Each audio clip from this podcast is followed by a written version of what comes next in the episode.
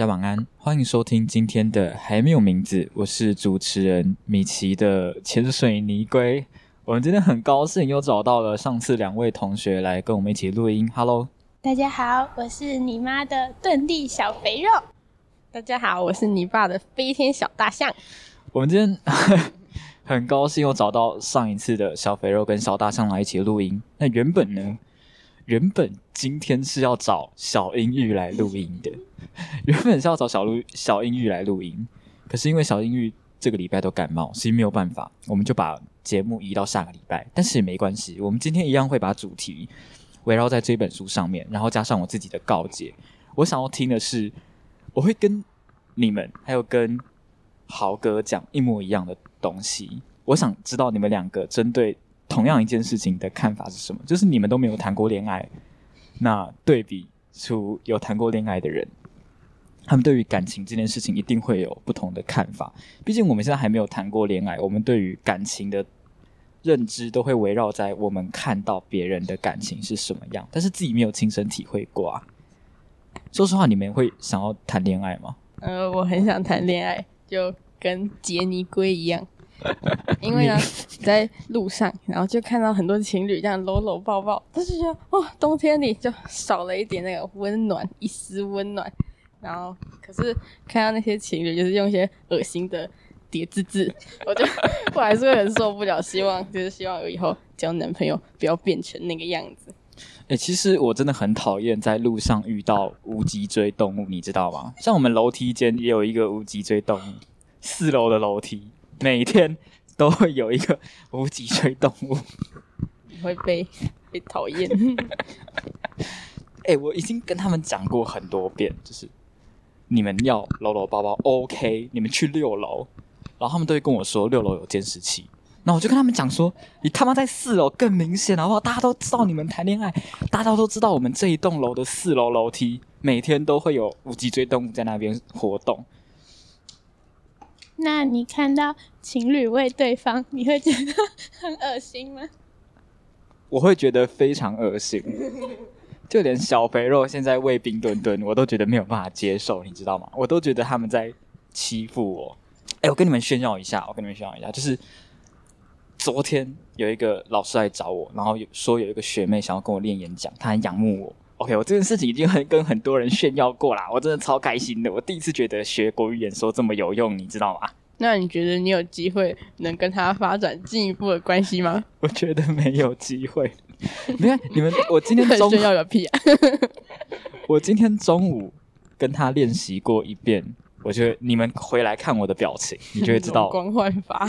如如果我看起来就是非常的开心，代表说哇，我的春天来了。如果看起来就是很悲观，可能代表说这个女生长得比我高，又或者是这个女生感觉一点对我兴趣都没有，就是她可能只是喜欢我的才华，但是看到我的脸就整个啊就没兴趣了。这样，所以你只喜欢比你矮的女生哦？就是我比较喜欢跟我身高差不多，或者是比我矮的女生，我比较没有办法接受比我高的啦。虽然很多人都会安慰我说，说不定你以后会娶到一个比你还要高的女生。不知道，我好像他们都说中国大陆有一个，我不知道是谁。你说王祖蓝和李亚男吗？啊，对对对对对对。然后那时候就，然后我我有去查他们的照片，然后那个女生是真的长得蛮漂亮的，然后那个男生也真的蛮矮的。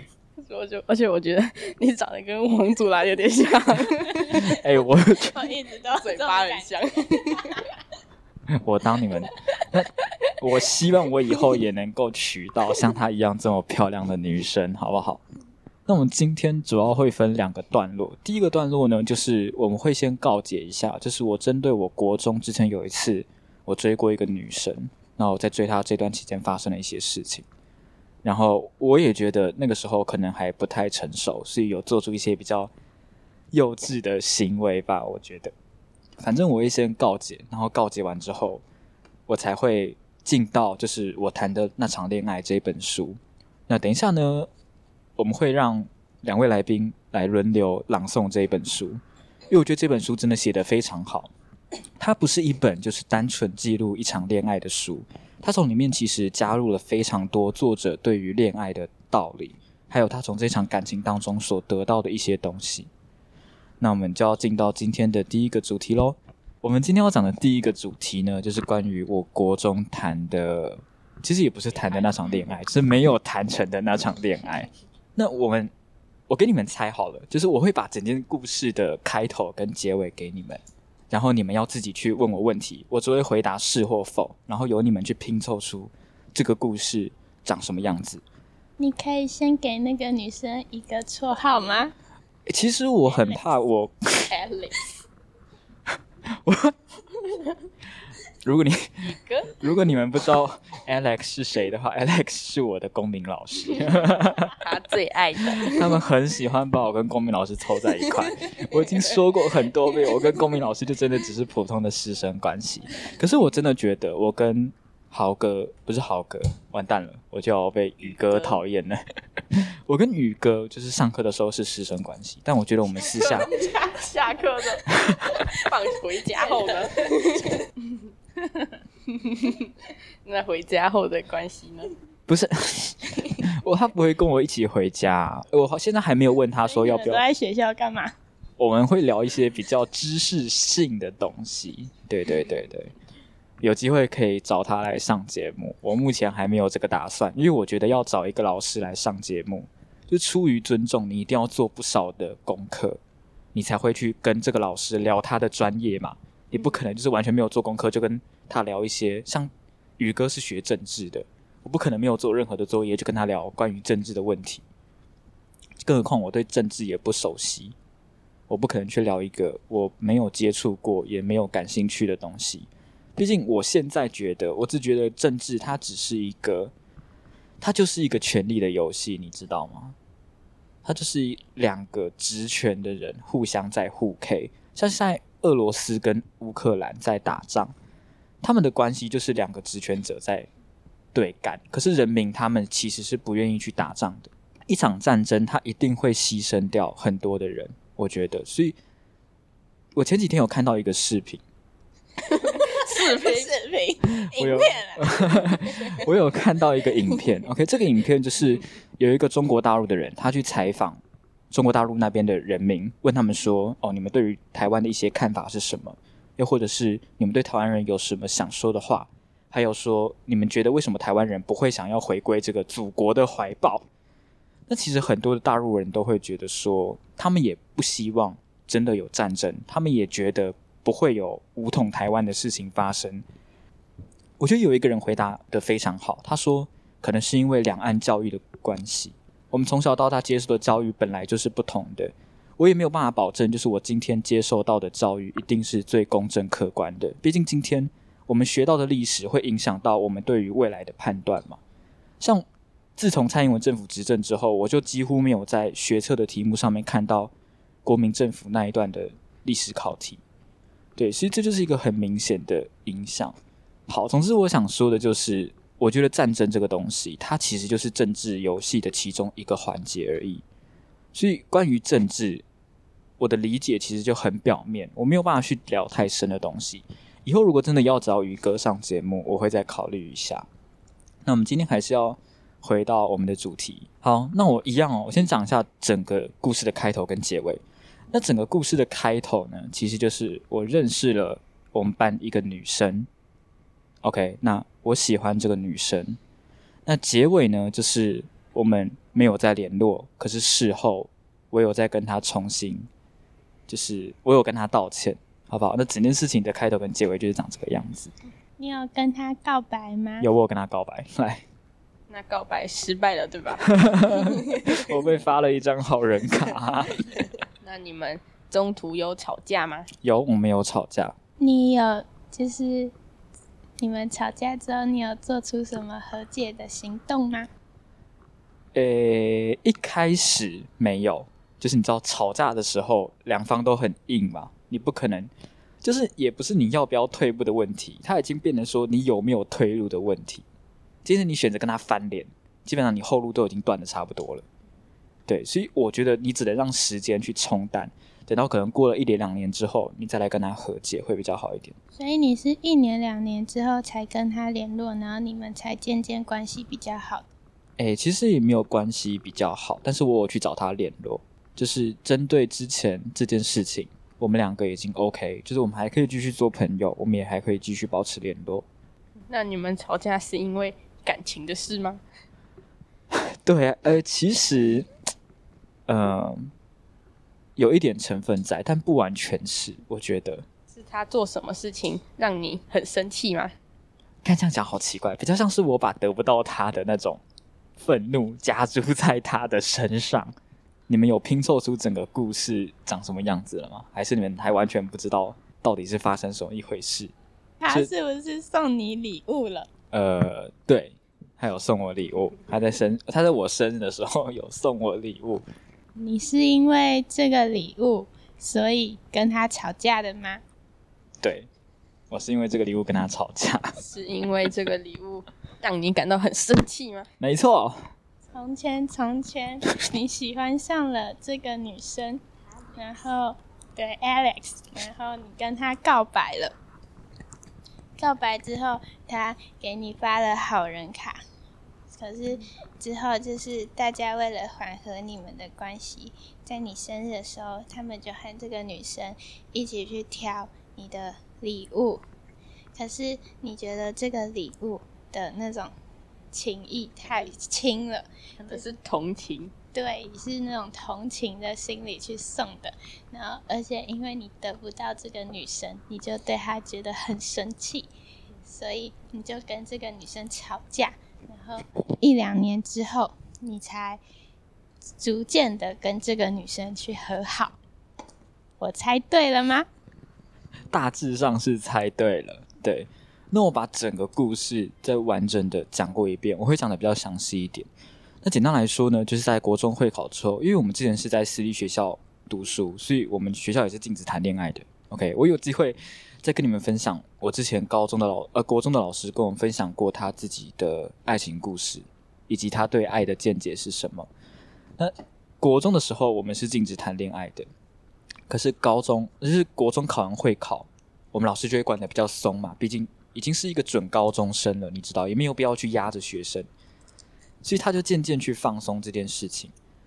那我那个时候就是已经喜欢上我们班一个练国语朗读的女生，对啊，我是国语演说的。那其实我们一开始也是朋友，可是相处久了之后，我们就开始有一点，就是我开始就有点渐渐喜欢上他了，你知道，日久生情就是这个概念。冰墩墩现在在笑，你要讲什么？你先讲。我可以问你，你喜欢那个女生，你对她就是？你看到她会有什么感觉吗？哎，其实我喜欢一个人的话，我觉得我，我觉得我一开始的时候会比较不敢去接近这个女生，可是久了之后，我也会想办法去增加跟她相处的机会，你知道吗？怎么想办法？像是留下来 自习。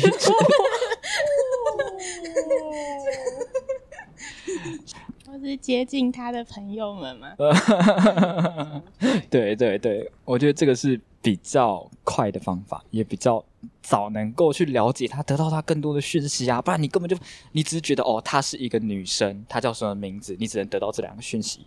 至于她喜欢什么，她喜欢做什么休闲活动，都需要借由她周围的朋友来去判断，你才有办法去得到更多的讯息嘛。那你觉得他有感受到吗？我觉得，哎，看，其实我觉得他多多少少应该有感觉到。你哎，你们之前是不是有被告白过？你之前有嘛？对不对，小大象？哦，有哦。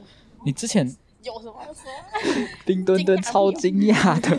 所以你没有被告白过吗？我没有被告白，我从小到大没有被告白过。我哥都有被告白过，你知道吗？我不知道之前有没有跟你们讲过，就是我哥拿到那一封情书之后，因为这个情书他是在国小收到的，可能国小生也有点笨笨的吧。这封情书上面没有写任何的名字。他只有问说你喜欢我吗？是或者是否？给他勾啊！你根本就不知道写这封信的人是谁，所以我哥也没有理他，他就把他揉一揉之后就直接丢到回收桶。那你的感觉是什么？我我超生气的，我就跟你说，哎，你怎么可以这样对待女生？人家女生都已经跟你都已经跟你告白，都已经很明显就喜欢你。哎，你们觉得我交不到女朋友最主要的原因是什么？因为我哥跟我的身高差不多，哎，我还比他高一点点。而且你们是双胞胎。对，我们是双胞胎。可是我们其实长得不像啊，我们长得不像，完全就是我要是没有告诉你们，我们是双胞胎，你根本就看不出来，绝对看不出来。那就是长相那是长相吗？我也觉得是长相的问题。OK，哎、你不可以怪我啊，长相这个东西不是我能决定，我也希望我能长得跟王俊凯一样帅啊。不要太难过，你声音很好听。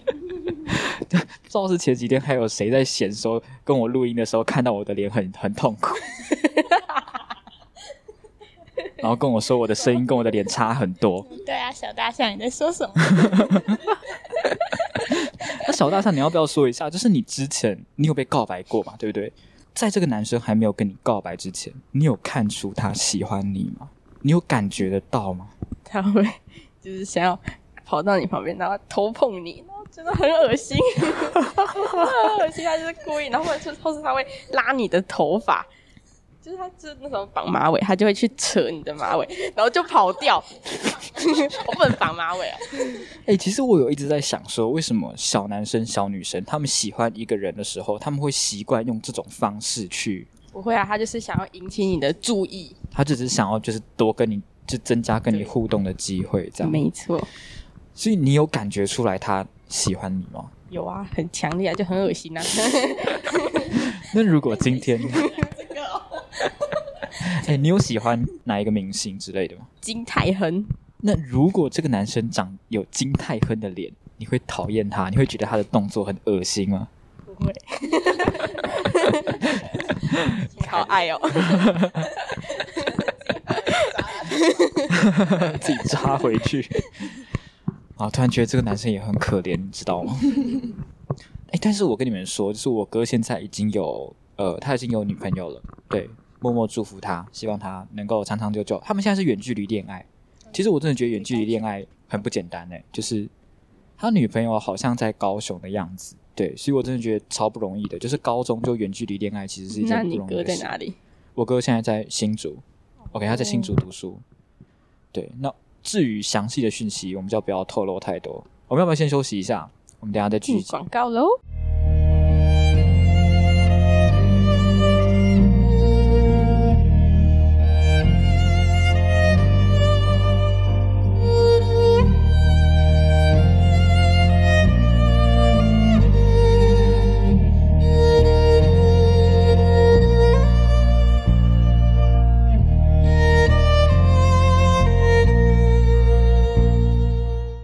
们回来了。虽然不知道有没有广告，不过没有关系。那我们继续把我刚刚没有讲完的故事把它讲完好了，因为我们刚刚好像扯得有点远，不过没有关系。对，反正呢，那个时候我就跟他告白了。我是用什么方法告白呢？我是用手机传讯息的方式，传赖的方式。我觉得那个比较比较不会尴尬。这样，你有没有想要说的，冰墩墩？他说你的告白方式很烂，不然你觉得要怎么样告白，女生会比较就是心花怒放，比较会喜欢？可是我觉得当面就比较有诚意。嗯，那如果今天是一个你不那么喜欢的男生当面来跟你告白，他不会更尴尬吗？如果我们够熟的话就不会啊。你确定？那怎样才算跟你是熟？我跟你算熟吗？我我等下我我我确认，我跟你算熟吗？你要你要到对啊，你要到多熟才算是就是可以跟你当面告白，你又不会觉得尴尬？我不知道，我应该没有熟的男生。你在那里在靠腰啊、我个人还是觉得告白这件事情，除非你非常有把握你们会成功，不然就是还是传讯息会比较好。就是你至少不用看到对方的脸，不用感受那种尴尬的气氛，你知道吗？你只需要把手机关掉就 OK，没事了。好，你问吧。那那你是什么时刻，就是觉得你要告白了？考完会考，快毕业，反正就是在毕业典礼的前一天晚上，我跟他告白了。对，然后我就被发了一张好人卡。你知道，我原本都以为就是，我觉得我是一个理性的人，所以我觉得我看待感情这一方面一直以来都是看得比较开。就是我觉得说，我就感情这种东西能断也 OK 啊，不断的话更好嘛。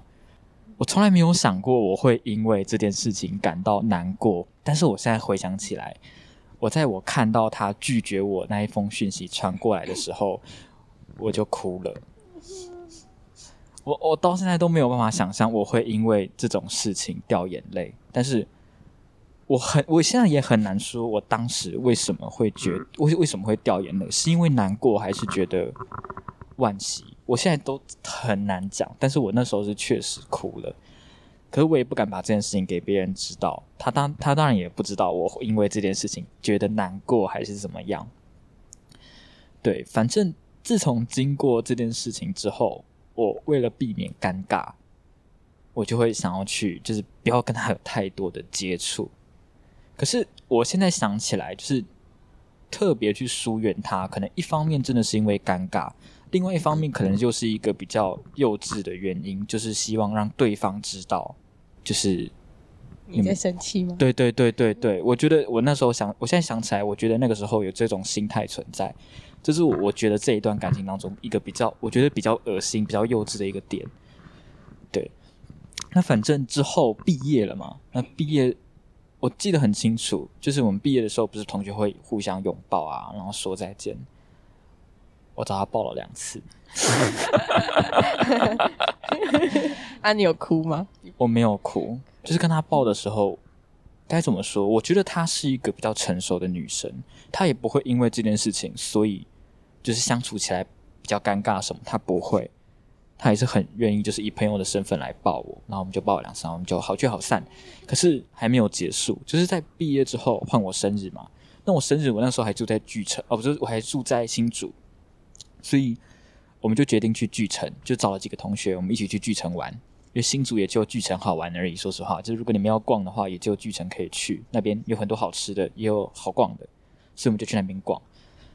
然后他们就买了一个礼物给我。我那个时候国中喜欢的是拉拉熊，他们就买了一个拉拉熊的马克杯。可马克杯这种东西，你收到马克杯你会开心吗？就是我就觉得，嗯，我就有点点点点，你知道吗？就是哎，干干嘛送马克杯？可是你知道，这毕竟是对方的一个心意。今天有一个人，如果他真的为你准备礼物，他还特别花了钱去准备这个礼物，你对这个礼物不满意，甚至还表现出一些不好的情绪，那确实是你的问题。我觉得，就是。他可能觉得你拿到这个东西会开心，但是他他他不是你呀，他怎么知道你拿到这个东西会开心还是不开心？他只是想要表达一个心意，就是他知道你喜欢拉拉熊，所以他就买了一个拉拉熊的马克杯。反正那个时候我可能有一点迁怒的情绪，毕竟那时候被他告白拒绝，然后我就有一种很病态的想法，就是要让对方知道你不爽嘛，对不对？所以呢，我就跟他吵架了。OK，我跟他吵架的理由呢也很简单，就是说我觉得你这个礼物没有诚意。看，我现在讲起来就觉得好羞耻哦！我的天啊，我怎么会因为这种事情跟一个女生吵架？我那时候就觉得很可惜，毕竟我还是那个时候还是喜欢她，我只是希望她可以去知道，说我因为他拒绝我这件事情，我觉得不开心。可是你怎么会强迫一个人要去喜欢你？你懂吗？我觉得这样已经有点到就是情绪勒索的情况了。其实这是我现在回想起来，我觉得特别。幼稚的一个地方。那这件事情呢，我有没有跟其他人讲过？有，我高一的时候有跟我们班一个同学讲过。可是我在讲这件事情的时候，我又会有所保留。我并不会说，呃，就是自己做了一些比较幼稚的事情，不会。我也不会说我有一些比较幼稚的情绪。我只会说，哦，这个女生的送礼物很没有诚意，所以我觉得不开心。这样。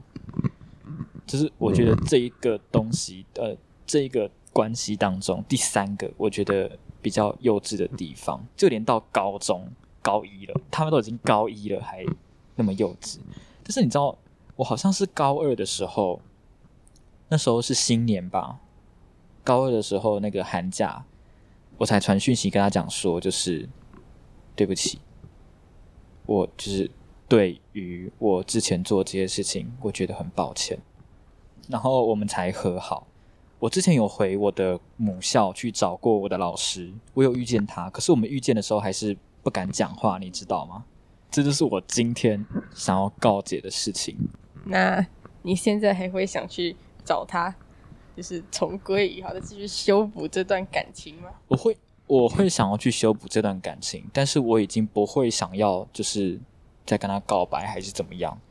就是顶多就是修复到成为朋友的状态。我觉得，呃，毕竟我一百六而已，然后加上我也长得不好看，所以我觉得 如果我今天长得很帅，OK，你想想看，我今天如果有王力宏的脸，有王力宏的歌声，有王力宏的学历，尽管我是一个渣男，我也可以追到人，是吧？我讲的有道理吧？我觉得现在这个社会其实很现实，我必须说，就是长相确实会影响一个人的道德判断。我之前有看过一本书，这本书就有讲到，我忘记这本书叫什么，我突然熊熊想不起来。这本书国中的时候看的，这本书他们就做了一个实验哦，就是他们给了两张照片，OK，这张照片是同一个人哦，可是他们用不同的光线去拍，所以有一张照片它开起拍起来就很阳光，有一张照片它拍起来就比较阴暗一点。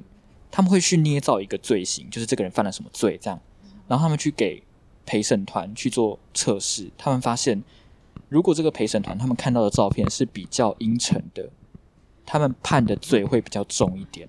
长相他是真的会去影响一个人，毕竟你是第一次认识他，他会去影响你判断的直觉。法官也是第一次才认识你啊，他也是第一次才见到你这个人，所以他给你的第一个印象一定是你长得。长成什么样子？如果你今天看起来就像是黑道，他心里就想说：“干这个人一定是混黑道的嘛。”但如果今天这个人看起来很善良，他法官说不定心里还会想说：“哦，他说不定是一个善良的人，只是因为某种原因，所以促使他去犯罪。”所以长相这个东西，我觉得还是很重要。你今天长得好看，在这个社会上确实会比较有一些优势。我想问小大象，如果你今天在班上有喜欢的人，你会表白吗？我不会，我我觉得我可能有那种恐惧症，写情书什么的，我也应该不太敢。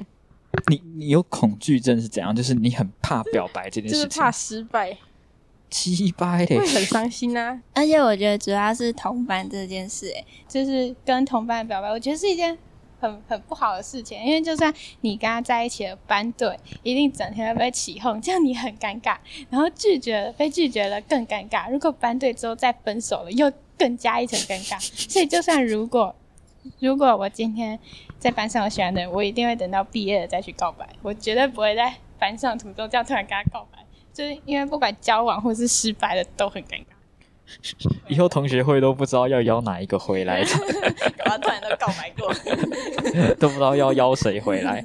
其实我觉得理想的告白情况当然是，就是如果告白失败，也可以继续当朋友，你们也不会觉得尴尬。但是我觉得能做到这一点真的非常困难，你知道吗？当今天一个人发现，就是当今天一个女生她知道这个男生对她可能有别的情感在的时候，她真的很难再用朋友的角度去跟这个男生做相处。如果讲简单一点，就是问你们女生为什么觉得说告白之后没有办法继续当朋友？你的心中会有疙瘩，你会觉得哦，就就变得很愧疚，他愧疚于他，就说啊，我没有接受他，他会怎么样看我？呃，所以你今天，你今天之所以告，就是别人跟你告白失败，你会觉得尴尬，最主要的原因是因为你觉得对方对你很好。觉得对方喜欢你，但是你却拒绝他，你觉得你对不起他，是吗？对呀。你不是觉得你们的行为是错的吗？没有啊，因为我平常拒绝别人的时候也会觉得很愧疚。哦，所以你你觉得拒绝本身就是会让你觉得对不起对方？对呀。我我之前不会有这种想法，我之前别人就是跟我告白，我不会到不能当朋友。真的吗？对。所以别人之前有找你告白过？你有被告白过？哦？对，我我是还可以当朋友那种，因为我之前就是有一个他跟我告白，然后我就就是对不起拒绝了，之后他就喜欢上其他女生了，然后我还当他的爱情导师，哎，对啊，我觉得这样子就还可以啊，然后然后现在就我我觉得我现在可能会觉得很尴尬，怎么办？嗯。那冰墩墩呢？哎，冰墩墩，你有被告白过吗？我我国中有啊。你国中有被告白过？高中也算。高中也算是怎样？嗯，也算有，有就有有比较亲近一点，但是比较亲近，应该是 就是就是那个渣男。哎，等等等，我很好奇你的事情，你为什么会觉得他是渣男？因为我不知道是谁，我也不想要知道，好不好？因为他喜欢就是很多女生，然后他也他喜欢他也，跟他也跟他前女友纠缠不清，他喜欢很多女生的意思是在同一个时间下，嗯，就是同班啊，同一时间下喜欢很多女生，呃还是这个失败了就好换像是上？学期，然后下学期这样子。但也还好，他至少不是在同一个时间，就是可是他跟他前女友纠缠不清，所以纠缠不清是怎样，就是要就是还有。联络，对他们对。所以你觉得说，如果今天分手，就应该完全没有联络，直接斩断？我觉得如果你要跟下一个女生在一起的话，你就是就是要完全切断哦，就尊重尊对尊重。哦。男生比较不容易被告白、嗯。哎，对啊，我其实也有想过可能从以前到现在，就是大部分都是男生去找女生表白，其实大家久而久之就会觉得说，OK，男生喜欢女生是男生要去跟女生表白，那女生我不知道，可能女生本来就很少在表白吧。可是如果今天有一个帅哥很帅，好像也就是你在校园爱情剧里面也会看到很多女生去追一个男生啊。哎，你们听完我的故事之后，还有没有什么想说的？不然我们就直接进到我们下个礼拜要跟豪哥谈的这本书喽。OK 哈，那我们今天要谈的这本书呢，是英国的一位才子作家，叫做艾伦·迪波顿所写的《我谈的那场恋爱》。这本书真的写得非常的好。等一下，我从这一本书里面截录了其中我觉得比较重要的几个段落，我们会轮流把这一本书的，就是截取出来的内容念完。然后念完之后，我想要你们在过程当中去体验一下他所想要表达的东西是什么。你们在听的时候，你们可能要稍微去想一下，因为他的文字，他的用字遣词蛮简单，但是他整句话下来其实不那么好懂。OK，那从我先开始哦。我们对爱情会有不切实际的幻想，认为对方就是那个人，这似乎有种不切实际的宿命论存在。直到有人死了，不然真的很难说谁是你一生的挚爱。但是刚刚认识他，把克罗叶当成是最爱，似乎也没有什么不合适。克罗叶就是他的女朋友，OK，他们是在飞机上面相遇的。有那么多种感情接收和传递，我不能确定为何我对他的情感就是爱。我无法宣称自己知道这个过程的内部运作，也无法用以往经验之外的任何事情说明。爱情的一开始都是非常完美的，就好像在平行世界中我们无法相遇，但在这个世界中我们却相遇了。浪漫的宿命论无疑是一种神话与幻觉，但是那不代表它是无稽之谈。神话的重要性可能超越它原先要传递的讯息。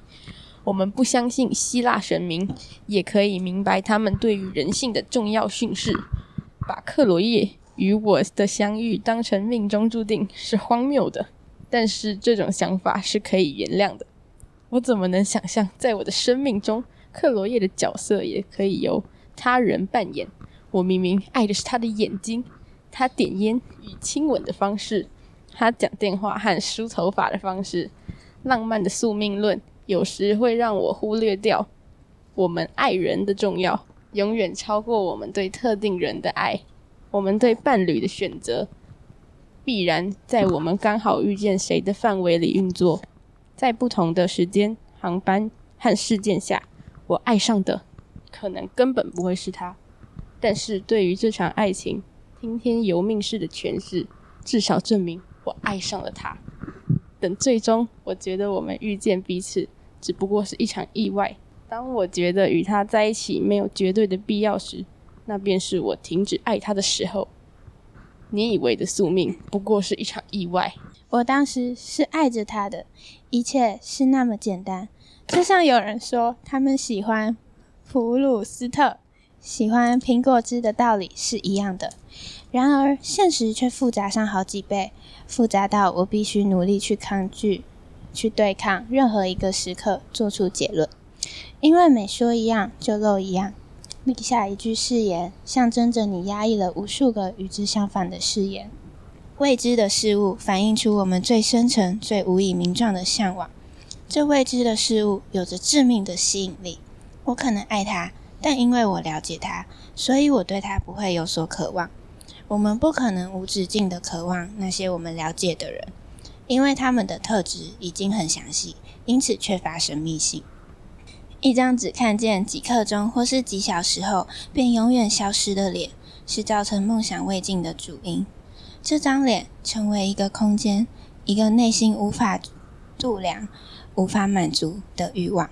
在背叛的典型剧本里，其中一个伴侣问另一个：“你怎么可以说爱我，却又背叛了我？”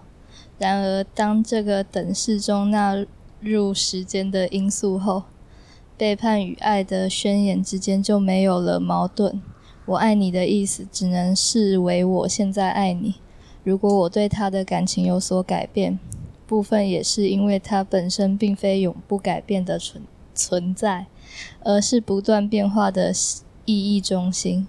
我们爱上的如果是当初最初遇到的他，而随时间一个人不可能是不变的。新的间隙第十二节，我们可能不了解为何那些宣称爱我们的人，同时可以对我们怀抱如此明显不公平的敌意与愤恨。我们内心潜藏着无数矛盾的情感，其中包含许多孩子气的声音。我们很难或无法加以控制愤怒、互相残杀的冲动、毁灭性的狂想、双性情欲与孩童时期的偏执。第十八节，每段恋情都笼罩在他如何结束的阴影里，就像是年轻的我们总想象自己的死亡。恋情告终与生命告终的唯一不同点。在于，至少后者让我们相信死亡之后不会有任何感觉。恋人就没那么幸运，他知道关系结束不一定代表爱情终结，当然生命也不会终止。第十九章超越善恶的第八节，这封信带来的不是疏解，而是提醒这段感情的结束。OK，克罗叶之后，他劈腿了。OK，他在跟这个。艾伦·迪波顿谈恋爱的同时，他爱上了另外一个人。他对感情的道歉是没有意义的，因为爱已经失去了。我被那种背叛的感觉淹没，因为我投注这么多的心力在这段感情，这段感情却在我没有同意下宣告破产。对方没有给这段感情一个机会，就在清晨四点半下了判决。我心里明白，再和自己辩下去也没有用。虽然我们之间决定只有心中的约定，但我的心仍因为他的不忠而刺痛。惊讶的是，以道德语言拒绝爱的情况经常发生。我们会用对与错的语言、善与恶的语言，仿佛不论拒绝与否、爱或不爱，都是属于伦理学的领域。拒绝的人总被归为罪恶，这令人惊讶；而被拒绝的人则会化为善的一方。在表达拒绝的同时，他将他的无法爱我归为恶，所以他才向我道歉，将我对他的爱视为善。因此结论是，基于我仍然非常渴望他，所以就是我对他太好了。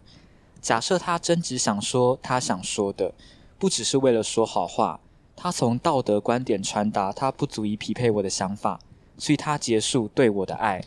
他以为这会使他变成一个比我更没价值的人，而我这个人仍觉得可以继续爱他。不管拒绝本身有多不幸，我们真的能够将爱等同于无私，而拒绝等同于残酷；将爱等同于善良，而冷漠等同于邪恶吗？我对他的爱是道德，而他对我的拒绝又是不道德吗？他因为拒绝我而产生的罪恶，主要是视我有多无私的爱他。如果我给他的爱是出于自私，那他也可以自私的结束这段关系。从这样的角度观察，一段爱情的结束是两个自私个体之间的冲突，而非利己主义、利他主义、道德与不道德。